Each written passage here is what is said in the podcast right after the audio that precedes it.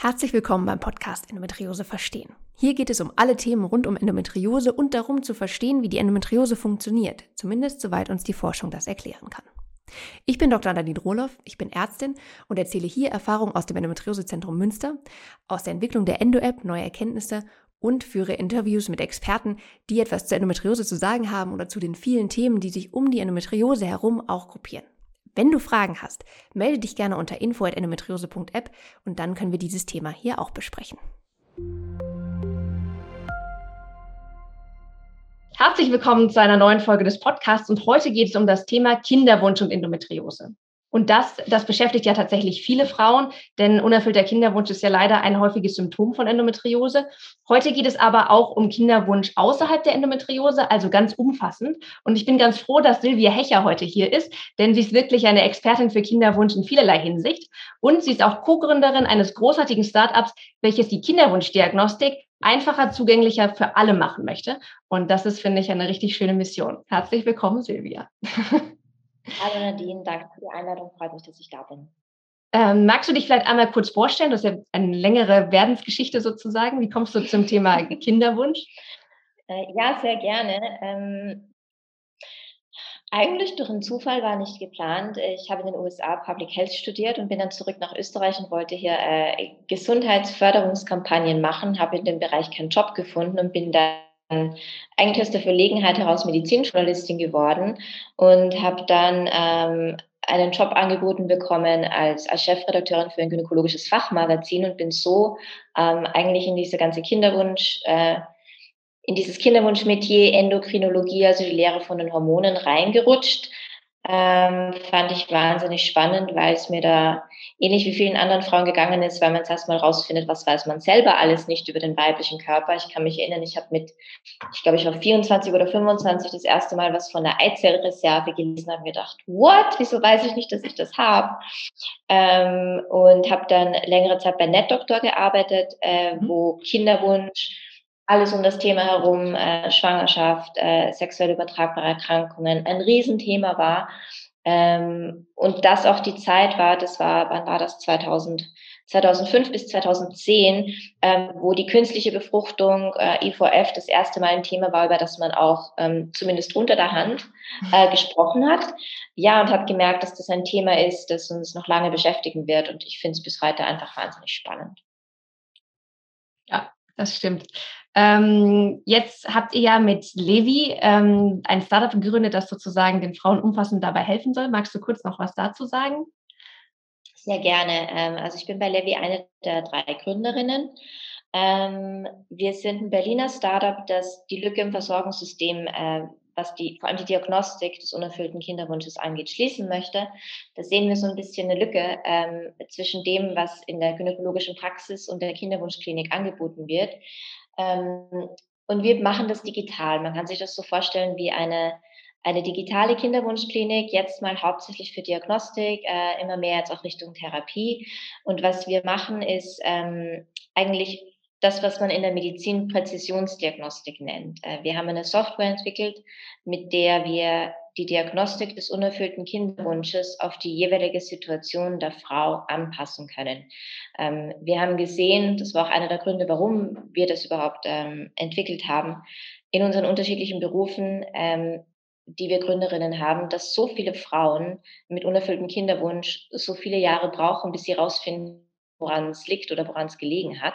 Und dann eigentlich sehr spät, wenn überhaupt, in die Kinderwunschklinik kommen, wo dann die Möglichkeiten schon recht ähm, äh, eingeschränkt sind und es in vielen Fällen auf eine In-vitro-Fertilisation, also eine künstliche Befruchtung rausläuft, die man hätte verhindern können, wenn man früher diagnostiziert hätte. Und ähm, das ist so unsere Mission eigentlich, ähm, Frauen und Paaren möglichst früh, möglichst ähm, schnell zu verhelfen, draufzukommen, warum es mit dem Kinderkriegen nicht klappt und dabei einen, eine ganz individuelle Lösung anzubieten.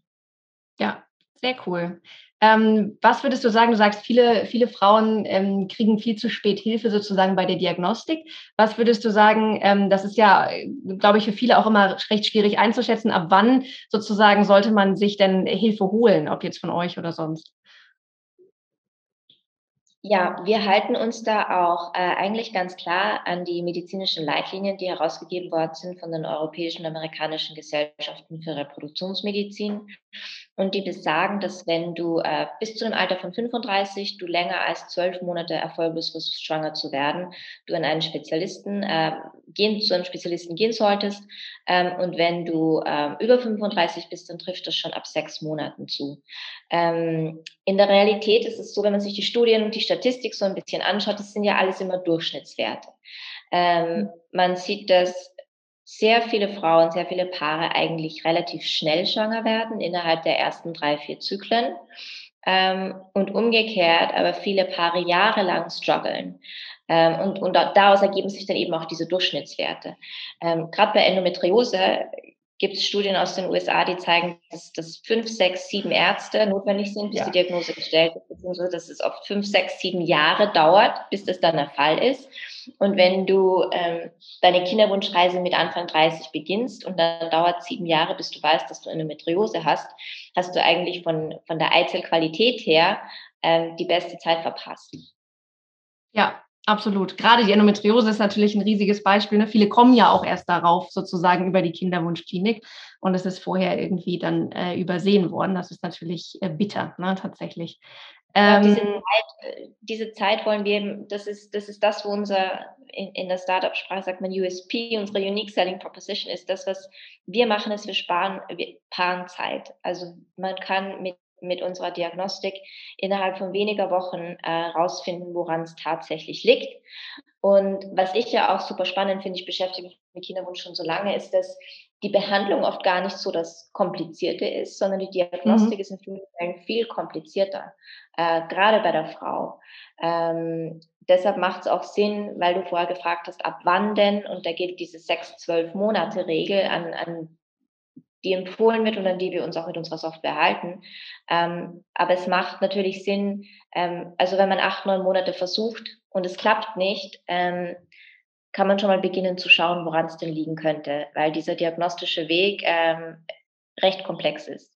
Ja, und weil es viele Möglichkeiten gibt, ne, woran es liegen kann und manche Sachen ja auch sozusagen äh, von der Diagnostik her nicht so invasiv sind, wie man es jetzt von der Endometriose kennt. Ganz ne? genau. Vielleicht, ähm, wir reden ja hier eigentlich über das Thema Endometriose und Kinderwunsch, aber wie du schon sagst, das Ganze ist so komplex und nur weil man Endometriose hat, können ja auch andere Dinge vorliegen und Kinderwunschproblematiken äh, können ja auch sozusagen, haben viele Gründe außerhalb der Endometriose.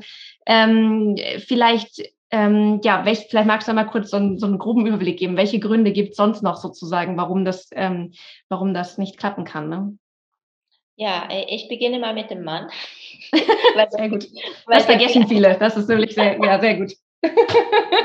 mit dem Mann, weil es bei dem einfach einfacher ist abzuklären. In 30 bis 40 Prozent der Fälle, wenn ein Paar nicht schwanger wird, liegt es am oder unter anderem am Mann. In vielen Fällen ähm, liegt es ja auch an beiden.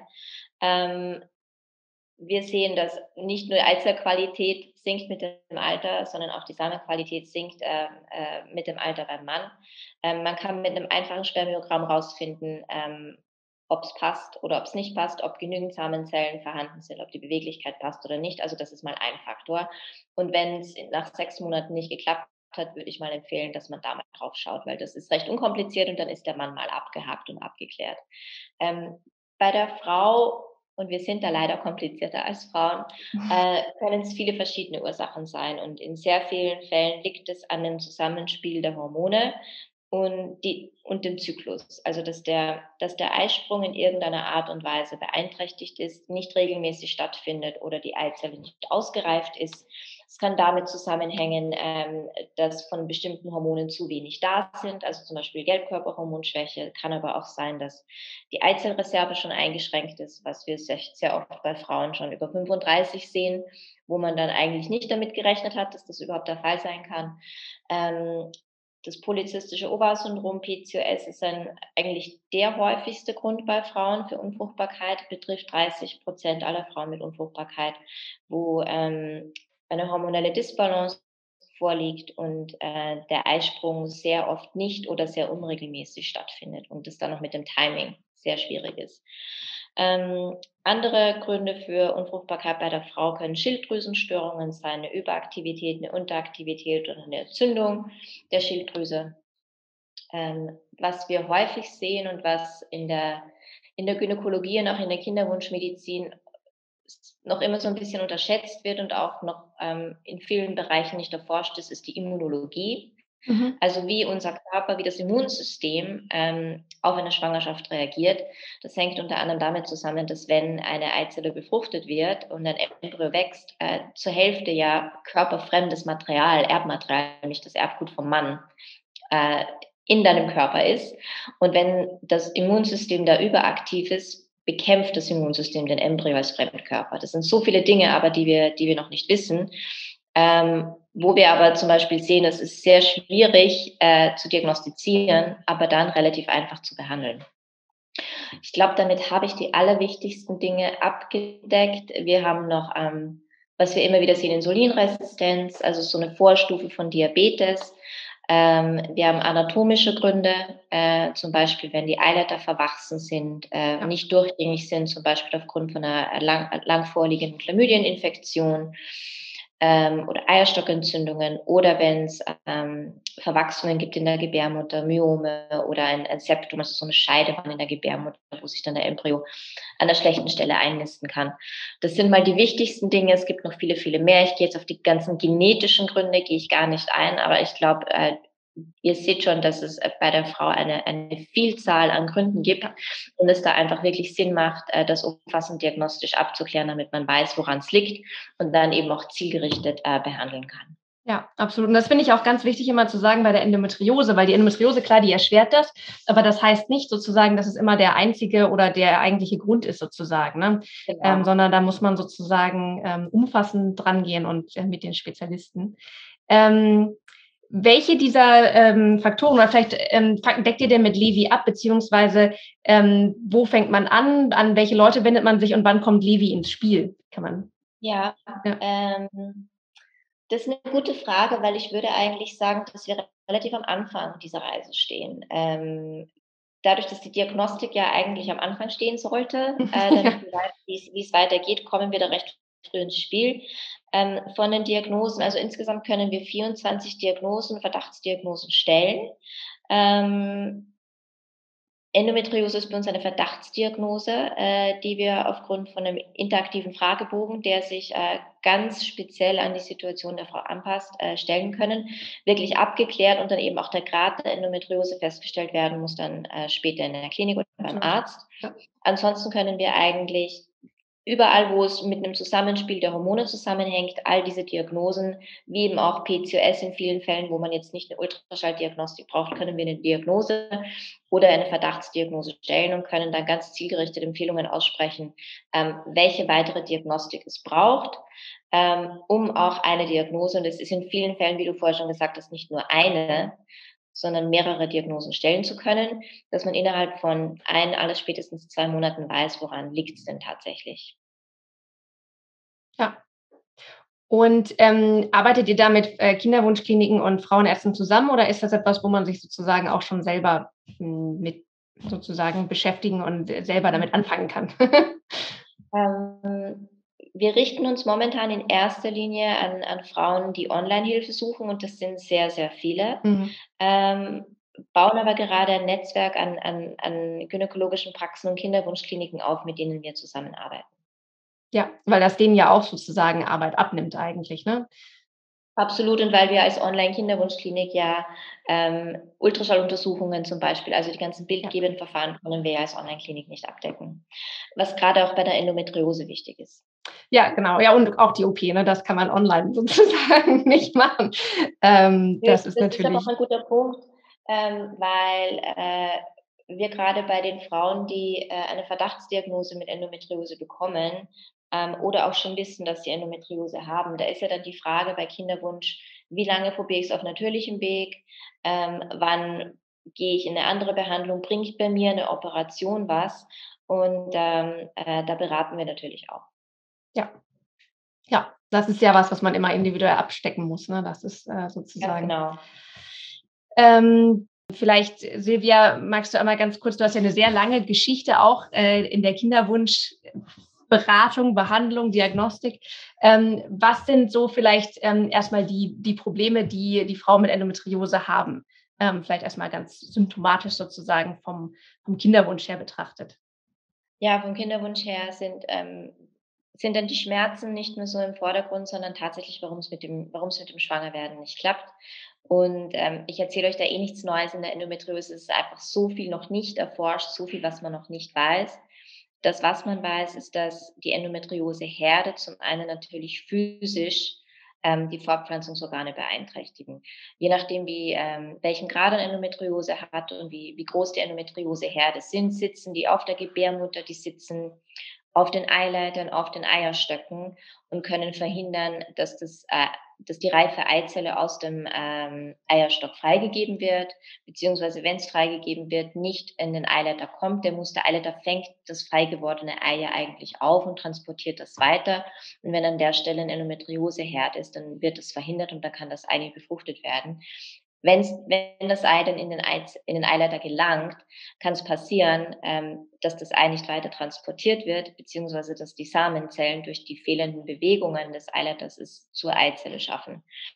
Ähm, wenn denn dann die Eizelle befruchtet worden ist, du siehst, es gibt so viele Dinge, wo, wo es denn scheitern kann, ähm, und der Embryo entwickelt sich weiter, kann es sein, dass durch die Endometriose der Embryo sich nicht einnistet und nicht gut weiter wächst. Und das alles ist zum einen bedingt äh, durch das physische Vorhandensein der Endometrioseherde, zum anderen, weil Endometriose, und da ist man eben auch noch in der Medizin an einem Punkt, wo man nicht genau weiß, wie das funktioniert und wie das alles zusammenspielt, dass das auch mit dem Immunsystem zusammenhängen dürfte, mit Entzündungsprozessen zusammenhängen dürfte, wo an allen Ecken und Enden äh, dann die Dinge bisschen behindert werden. Und wir sehen ja in der also in, im Kinderwunsch-Coaching und in der Fortpflanzungsmedizin sehen wir, dass wenn es mit dem Schwangerwerden nicht klappt, es selten nur ein Grund ist, warum es nicht funktioniert. Es ist sehr oft ein Zusammenspiel von verschiedenen Dingen, warum es nicht klappt. Ja, absolut. Und es ist auch wichtig, sich einmal damit zu beschäftigen. Das hat ja sozusagen einmal klar erschwert ist das Schwangerwerden, ne, aufgrund dieser ganzen immunologischen Faktoren und äh, auch Entzündungsprozesse. Wie du schon gesagt hast, manchmal, weil es sozusagen wirklich an der Stelle ist, aber auch, wenn Endometriose an anderer Stelle ist. Ne? Das finde ich immer ganz wichtig zu sagen. Nicht nur, nicht nur Endometriose am Eierstock kann Probleme machen, sondern auch am Bauchfell. Ne? Das heißt, manchmal hilft tatsächlich auch, die zu entfernen. Ähm, und ähm, trotzdem muss man natürlich das immer individuell abklären, ob eine OP Sinn macht.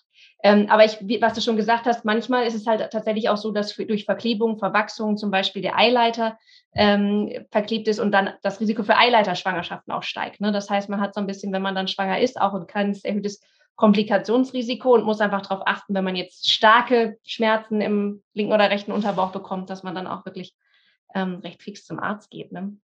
Ähm, Genau. Ganz genau, ganz genau. Und da ist es, ähm, wenn du sagst, zum Arzt geht, es hängt ja auch sehr viel von der, von der Aktivität der Endometriose ab. Also wie viel sich da auch in einem kurzen Zeitraum tut.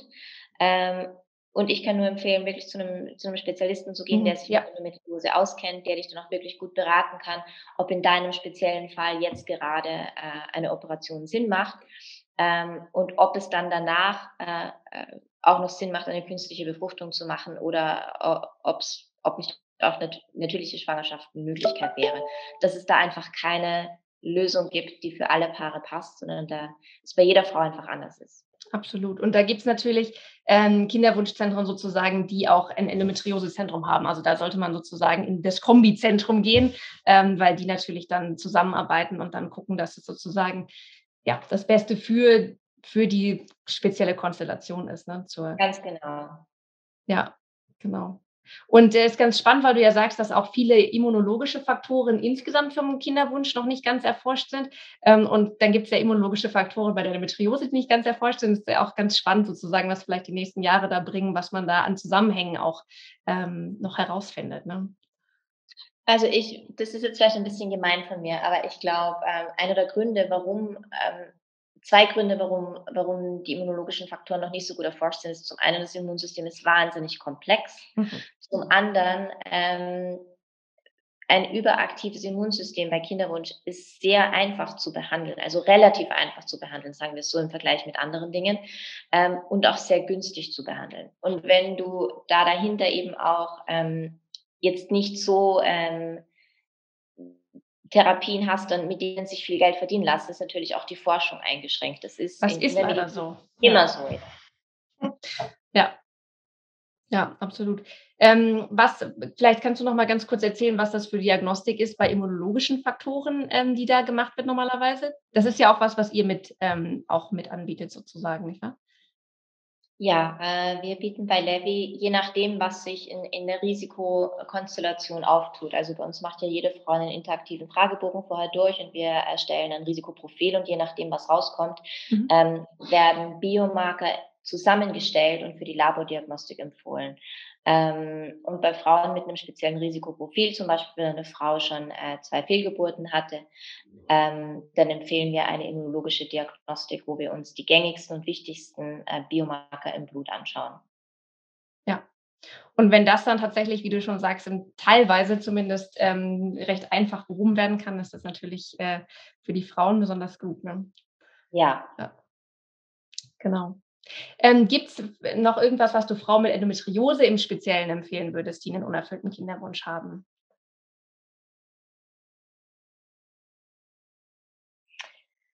Ähm, nicht zu lange zu warten, ähm, zu einem Spezialisten zu gehen, der sich wirklich mit Endometriose auskennt. Ähm, ich habe immer sehr gute Erfahrungen gemacht mit Kinderwunschärzten, äh, Kinderwunschärztinnen, die selbst auch Endometriose operieren. Mhm. Ich weiß, von denen gibt es nicht viele, aber gerade wenn man ein, ein komplexes Endometriose geschehen hat und schon viele Dinge ausprobiert hat, äh, die nicht funktioniert haben, dann macht Sinn, so jemanden zu suchen. Ja, ähm, genau, da gibt es ja sozusagen Gott sei Dank Listen. Ähm, auch wenn, wenn diese spezielle Kombi nicht immer sozusagen überall ist, ähm, kann man sozusagen sich da informieren, ähm, wo man so jemanden findet. Ja, ähm, welchen Rat würdest du vielleicht Frauen mit unerfülltem Kinderwunsch geben, die, ähm, die gerade zuhören? Vielleicht und welchen den Frauen, die gerade anfangen und vielleicht sozusagen einen Kinderwunsch haben, aber jetzt noch nicht sagen würde, der ist sozusagen unerfüllt, sondern gerade einfach auf dem Weg? Ja, also da gibt es jetzt ehrlich gesagt nicht das eine Ding, äh, das man empfehlen kann, weil auch jedes Paar das anders angeht. Die, die einen Paar, manche Paare sind super entspannt, sagen mal, wir schauen mal, was passiert, ob es überhaupt passiert. Ähm, manche Frauen schauen auch überhaupt nicht auf ihren Eisprung, sondern sagen, wir probieren das jetzt ein paar Monate, ich, ich mache auch da gar kein Timing draus, ähm, entweder es klappt oder es klappt nicht. Andere Frauen gehen da ähm, sehr viel geplanter heran. Und da, da wäre ein Tipp von mir auch immer, den Partner mit einzubeziehen, weil das ist das, was du als Paar machst. Ähm, und ähm, gerade wenn du dann beginnst, deinen Eisprung äh, ganz genau zu tracken und die Eisprungtests jedes Monat zu machen und genau zu timen, wann denn jetzt Geschlechtsverkehr stattfinden sollte. Das finden die Männer dann irgendwann mal nicht mehr so cool. Also ein Tipp von mir wäre, sich vorher als Paar abzusprechen, wie man das denen angehen mag. Äh, und, und ob der Mann wenn man es getimter und wirklich geplant machen will oder manchmal auch aus beruflichen Gründen machen muss, ähm, ob das für beide in der Beziehung passt.